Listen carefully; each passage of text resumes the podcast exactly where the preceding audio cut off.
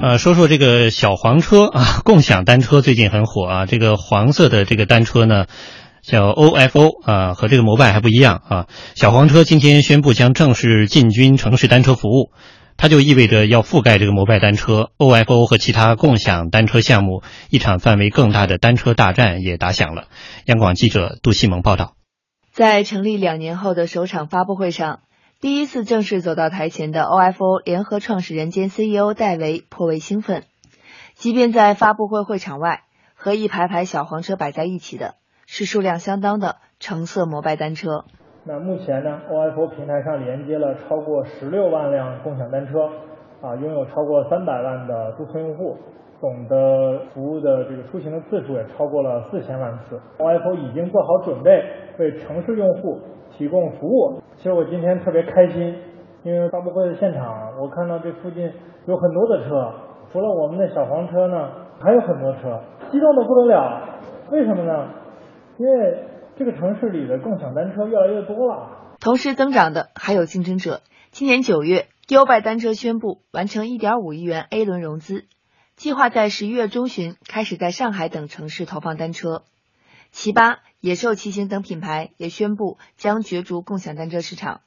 不完全统计显示，目前已经有超过二十家投资机构入局，甚至有公司仅仅凭借 App 上架而未开展实质运营，便已经获得千万元级的融资。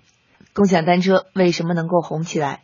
在摩拜单车创始人胡伟伟看来，连接城市轨道交通和每个人家门口的出行刚需，自行车是最好的解决路径。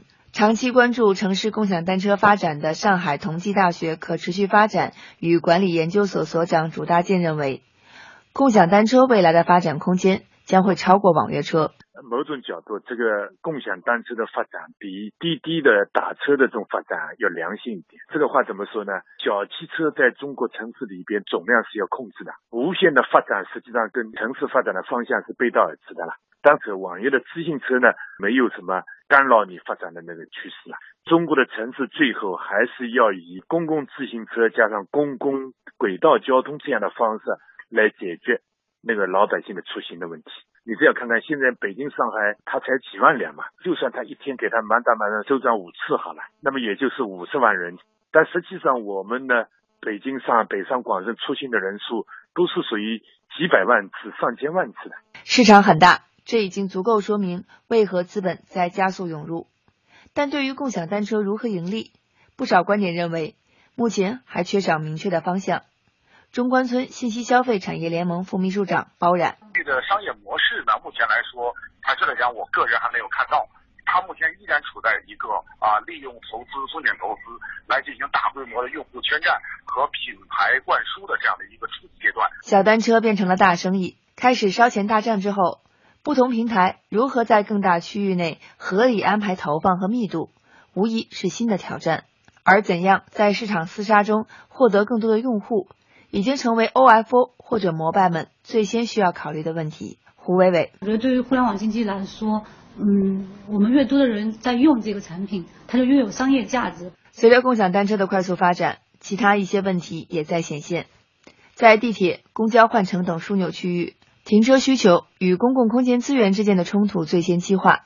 就在不久前，上海轨道交通交警部门已经连续约谈摩拜等共享单车公司，约法三章要求使用者必须停入有明显标志的单车集中区域，如果需要增设停车位，则需要向警方报备。朱大建认为，这些问题需要依靠平台和政府合力解决。因为你既然是做公共自行车，那么企业的提供方呢，你要考虑到，这不是简单的企业跟消费者的二元的关系，实际上是一个企业、政府和消费者的三元关系，一定要跟政府部门进行合作，怎么样在公共空间里边做到有序化，这是一个需要挑战性的一个话题。第二个问题呢，实际上对中国城市啊，用现在现存的这个空间来讨论这个自行车的停放的这个话题是不够的。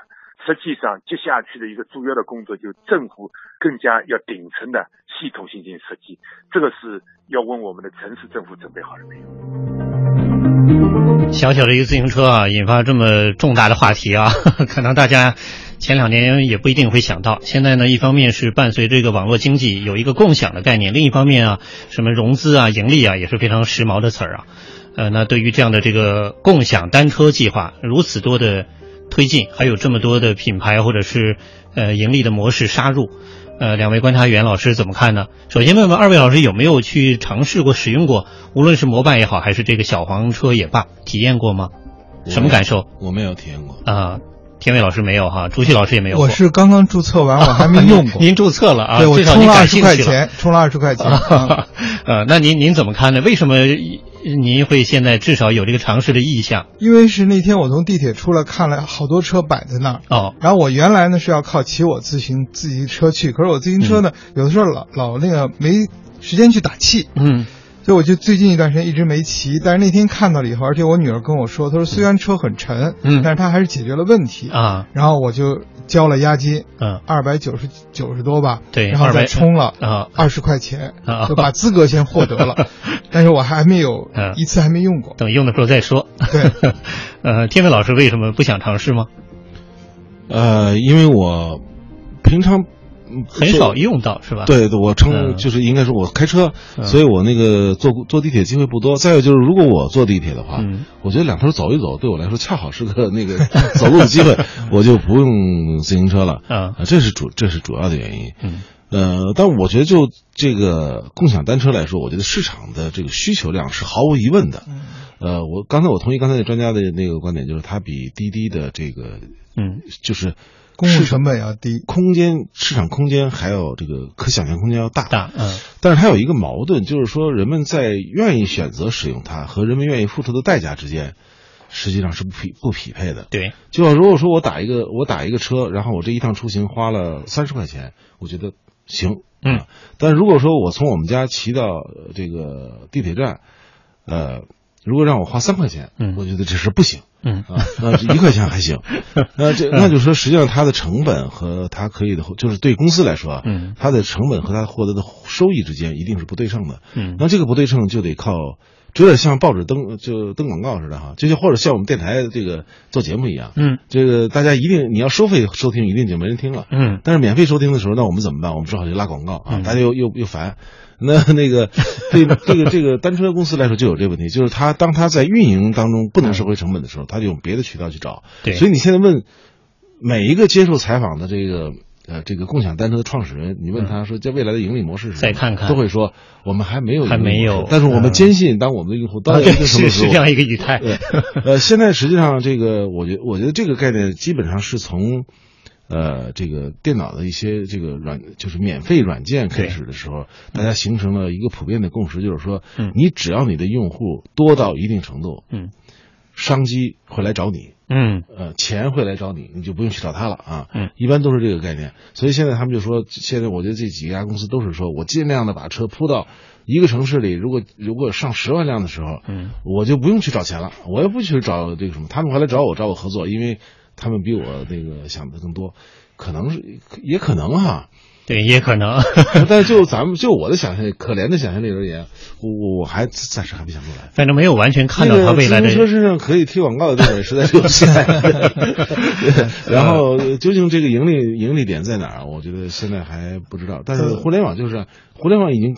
给了我们很多奇迹和这个耳光了哈，我们就是 奇迹和耳光。其实我在这儿，我倒是想说一点，我我我倒是比那个天卫要乐观一点。为什么这么讲呢？其实我们看到这样一个趋势啊，就是原本我们一般家里头平均一家一辆自行车到两辆自行车是很正常的，对对吧？然后现在呢，呃，家里的再买自行车来当代步用，应该是。越来越少了。即使原来有的车，比如我们家有两辆车，一年使用的次数都在下降，嗯，都在下降。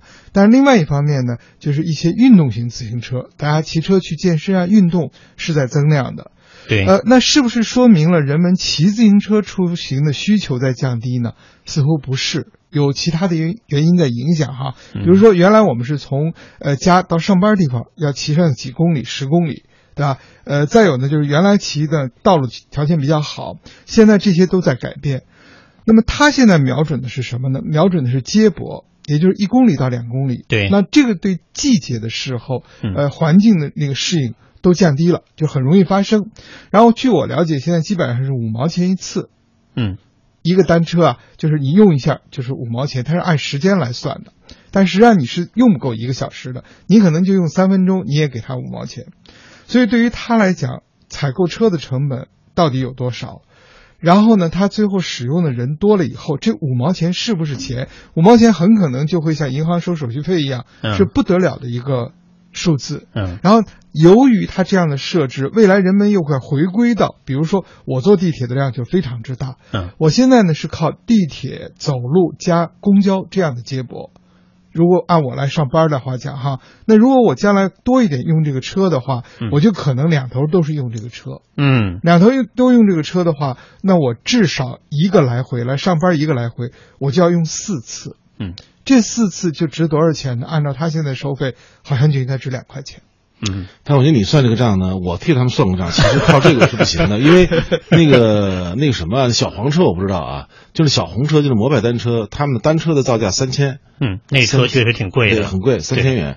那么现在它押金呢两百九十九，嗯就十分之一对，啊，那这个就是呃靠这个是收不回成本的。每次我我高度怀疑他那个三千这个数，我认为他那个车能值三百就了不起了。我觉得因为它恰好两是批量订购的。呃不不，那是他自己，他现在对，他将来会摊薄成本。对现在他的三千现在还在烧钱阶段因为那个厂厂子是他自己建的。啊呃，他他他可能他把整个工厂的折旧都 那个都都算上都算进，那有可能将来会会降低，这个毫无疑问。但是我觉得他呃，你的押金值不回这个车也是有可能的。我觉得很有意思。其实两位观察员恰好代表了两类人群、两种观点啊、呃两种对于这个领域的观察的角度，还有未来方向的预测。呃，但是确实，互联网嘛，一切皆有可能。尤其现在这个时代，各种各样的这个风起云涌，一片又一又一片这个浪花啊翻起来，然后激起这个大浪，也有可能这个浪花还没有激起任何反应，最终就被别的浪给拍死了。呃，这个互联网时代的共享单车怎么样？咱们就继续观察吧。